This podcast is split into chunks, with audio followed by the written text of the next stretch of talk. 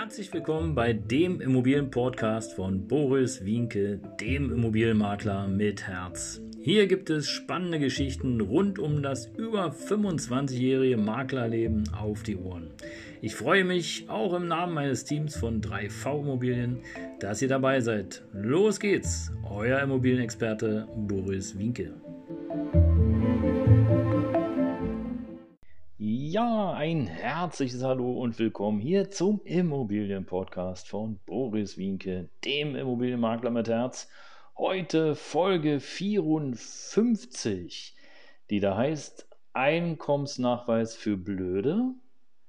Ja, folgt mir gern. Jeden Mittwoch und Samstag pünktlich um 7 Uhr gibt es hier wieder lustiges, spannendes und kaum vorstellbares auf die Ohren. Einfach einen Klick und ihr seid immer dabei.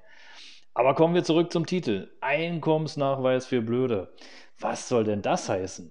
Ja, wie ihr wisst, Wohnungen, also Mietwohnungen sind knapp und in den letzten 25 Jahren gab es halt immer wieder Engpässe. Ja, also das war schon, ja, war schon normal, dass man dann eben einfach auch mal ein bisschen länger warten musste, dass es Listen gab, wo man sich bewirbt und, und, und. Also alles das, was sozusagen heute im Jahr 2020 ähm, aktuell ist und auch im letzten Jahr und wahrscheinlich auch in den nächsten Jahren so bleiben wird. Es ist so, die Mietwohnungen, die halt nachgefragt werden, gerade in Ballungsräumen, sind nicht so reich gesät. Das heißt also, es gibt mehr Mietinteressenten wie Mietwohnungen. Ja, und insofern gibt es da Engpässe. Aber was bedeutet nun konkret Einkommensnachweis für Blöde? Also ihr könnt euch vorstellen, dass natürlich gerade in solcher Zeit, wo, hm, ja, wo es wenig Wohnungen gibt, da muss halt getrickst werden. Also andersrum, es muss natürlich nicht, aber es wird getrickst. Ja. Und äh, die große Frage ist, wann neigt denn nun der Mietinteressent dazu, Unterlagen zu fälschen? Habt ihr eine Idee? Hast du eine Idee? Also beispielsweise wenn er eine Schufa-Eintragung hat oder wenn er arbeitslos ist. Oder aber auch natürlich, wenn Geldsorgen da sind. Ja? Oder es muss schnell gehen, wie auch immer. Und äh, man will schnell eine Wohnung finden und irgendwie, ja, will sich natürlich so gut wie möglich darstellen, damit man der oder die Auserwählte ist, um die Mietwohnung zu bekommen. Ja. Und ich kann euch sagen, also vor 20, 25 Jahren war so eine Fälschung noch echt viel einfacher. Also heute, heute geht es fast nicht mehr, aber damals, es war wirklich, es war unglaublich. Ja. Also damals gab es zum Beispiel diesen Schufa-Online-Abruf, ähm, das war noch gar nicht möglich. Also wenn du eine Schufa-Erklärung haben wolltest, musstest du zu Schufa hinrennen, dich da hinsetzen, eine Marke ziehen und dir die Schufa-Erklärung ähm, ja, die Schufa-Erklärung sogar noch beantragen. Das heißt, du hast sie ja teilweise am Anfang gar nicht mitbekommen. Ja. Heute unvorstellbar. Heute ist es so, äh, da kann man sich dieses äh, Pamphlet auch online ähm, ja, abrufen und bekommt es dann, ich glaube, so per PDF oder wie auch immer, äh, direkt eins zu eins in den nächsten paar Minuten auf den Rechner. Damals undenkbar. Ja, wir, haben, äh, wir waren einer der ersten äh, Wohnungsmakler, die überhaupt den Zugang hatten. Ja, zuerst waren es, ähm, also den Zugang zu Schufa hatten. Ja, früher waren es dann erstmal so die, die Wohnungsgesellschaften. Ja, und wir äh, wollten natürlich auch als ähm, professioneller Wohnungsvermieter eben darauf Zugriff haben. Haben wir dann auch bekommen und es war tatsächlich spannend. Ja. Am Anfang haben wir das noch kostenlos gemacht und als wir dann festgestellt haben, Mensch, also was da so drin steht, ja, und wir haben ja echt für jede Schufa-Auskunft bezahlt damals. Aber gut. Und ähm, ja, also das heißt also, damals war es noch relativ einfach, so eine Schufa-Erklärung ähm, ja, zu fälschen, weil im Grunde genommen ähm, war das alles Papier. Da lief fast nichts elektronisch. Hm? Heute so nicht mehr möglich. Bei Gehaltsnachweisen, da sah das so ein bisschen anders aus. Also, wenn ich euch das erzähle, dann könnt ihr mir fast nicht oder könnt ihr wahrscheinlich gar nicht glauben, dass es sowas gibt. Aber es war damals Tatsache so. Ja. Die einfachste Fälschung und also so war ich hier äh, in diesem Podcast spreche, die einfachste Fälschung war Tatsache. Ja, äh, irgendeiner hat einen Dreizeiler geschrieben, so nach dem Motto, Herr Y ist bei mir der Abrissfirma Z für einen Monatslohn von 2000 D-Mark. Ich glaube, D-Mark waren es da mal beschäftigt.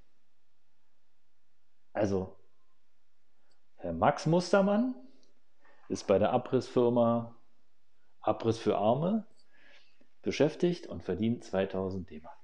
Und da stand er so. Da war kein Stempel drauf von der Firma. Beziehungsweise es gab Tatsache sogar noch ähm, welche, die haben so eine, so eine selbstgemachten Stempel gehabt. Ich weiß nicht, ob ihr das kennt. Ja, also heute so ein Stempel, hm, kein großes Ding. Aber damals, da hatte man so einzelne Buchstaben, die du dann so eingeknippert hattest in dieses Stempelfeld und dann so ein Stempelkissen manuell noch irre. Und dann hast du so in so einen komischen Buchstaben Abrissfirma äh, für Arme äh, in der weiß ich nicht wo Straße ohne Telefonnummer, Internetadresse und E-Mail gab es ja eh auch gar nicht. Äh, das war die Zeit und äh, ja, also es war natürlich klar, ähm, ah, die Abrissfirma war wahrscheinlich irgendwie so eine Briefkastenfirma und ähm, ja, 2000 Mark hat er auch niemals gesehen in seinem Leben, sondern war einfach nur so ein dahingerotzter äh, Gehaltsnachweis so nach dem Motto, hey komm, wir versuchen alles, damit du die äh, Mietwohnung bekommst. Ja. Und, ähm, aber es gab natürlich auch noch die krasse Geschichte oder noch krassere Geschichten, äh, so selbst ausgestellte Einkommensnachweise. Weißt du, was ein selbst äh, äh ausgestellter Einkommensnachweis ist? ein selbst ausgestellter Einkommensnachweis lautet wie folgt. Hiermit bestätige ich Boris Winke, dass ich 2000 D-Mark im Monat verdiene. ja, jetzt könntest du dir sagen, was ist denn das? Wir machen sowas. Ja, haben wir alles äh, gehabt. Haben wir alles gehabt. Das, das, kannst du dir nicht vorstellen. Haben wir alles gehabt. Ja, und dann stell dir vor, du sitzt dann da, bekommst die Bewerbung auf den Tisch, damals ja noch per Post oder Fax, wer das noch kennt, und du guckst und denkst so, ey, der meint das ernst. Also, die meint das ernst. Ja, und da kann man mal sehen, wie verzweifelt man immer in der Regel sein muss, um äh, alles zu versuchen, um eine Mietwohnung zu bekommen. Das ist natürlich heute so nicht mehr möglich. Aber es gab auch damals schon die komplexere Variante. Und jetzt kommen wir zu unserem eigentlichen Titel Einkommensnachweis für Blöde.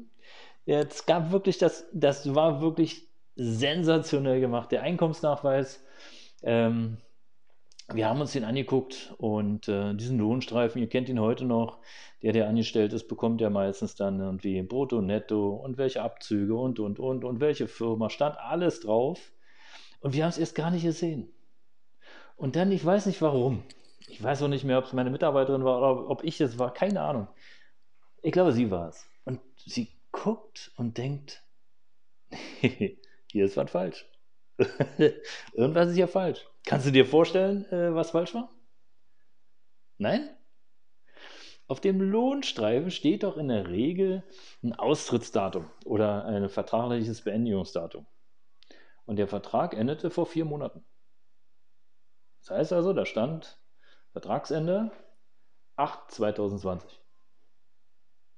Und das, also, 8 2020, wir haben jetzt 12 2020. Klar, in meinem Beispiel jetzt. Aber es ist nicht aufgefallen, weil es so ein ganz kleines Kästchen meistens oben rechts in der Ecke war. Und der Rest war super gemacht. Selbst die Zahlen stimmten. Das heißt also, der, der Bewerber, der da diesen Lohnstreifen gefälscht hat, der hat wirklich auf alles geachtet, nur auf diese Kleinigkeit nicht. Und äh, ja, was glaubst du, was wir gemacht haben? Ja, genau. Wir haben den Arbeitgeber angerufen und haben gefragt, ob der Herr hahaha äh, noch beschäftigt ist. Und wir haben einfach nur ein großes Gelächter geerntet, weil der war natürlich nicht mehr beschäftigt. Und äh, okay, die Informationen hätten sie uns vielleicht nicht sagen dürfen, aber es ging ja auch darum, den Vermieter zu schützen und wir haben ganz nett beim, äh, beim äh, Lohnbüro dort angerufen und äh, die haben uns gesagt, nee, nee, der Herr Huhu, der ist Tatsache nicht mehr beschäftigt. Tja. Und äh, dann haben wir natürlich auch den Bewerber angerufen. Und äh, dann haben wir ihm mitgeteilt, dass es besser gewesen wäre, wenn er ehrlich gewesen wäre. Er hätte ruhig sagen können, dass er momentan keine Arbeit hat. Ja? Und was glaubt ihr, was er gemacht hat? Er hat aufgelegt. Also wir haben ihn ertappt. Wir haben natürlich damit auch den Vermieter äh, geschützt, weil wer weiß, was er für ein Fridolin gewesen wäre. Vielleicht hätte er auch keine Miete bezahlt, man hätte ihn nicht rausbekommen, etc., etc. Jedenfalls gut, dass wir das geprüft haben.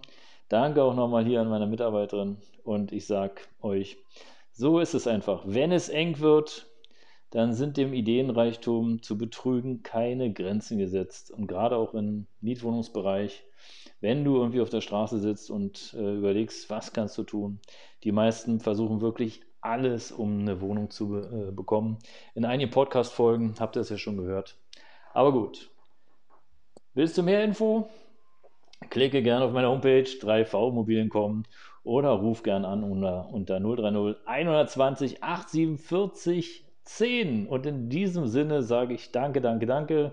Hört gerne kommenden Mittwoch und Samstag pünktlich um 7 Uhr wieder rein, wenn es da heißt. Herzlich willkommen bei dem Immobilienpodcast von Boris Winkel, dem Immobilienmakler mit Herz. Folgt mir gern, bis bald, euer Boris.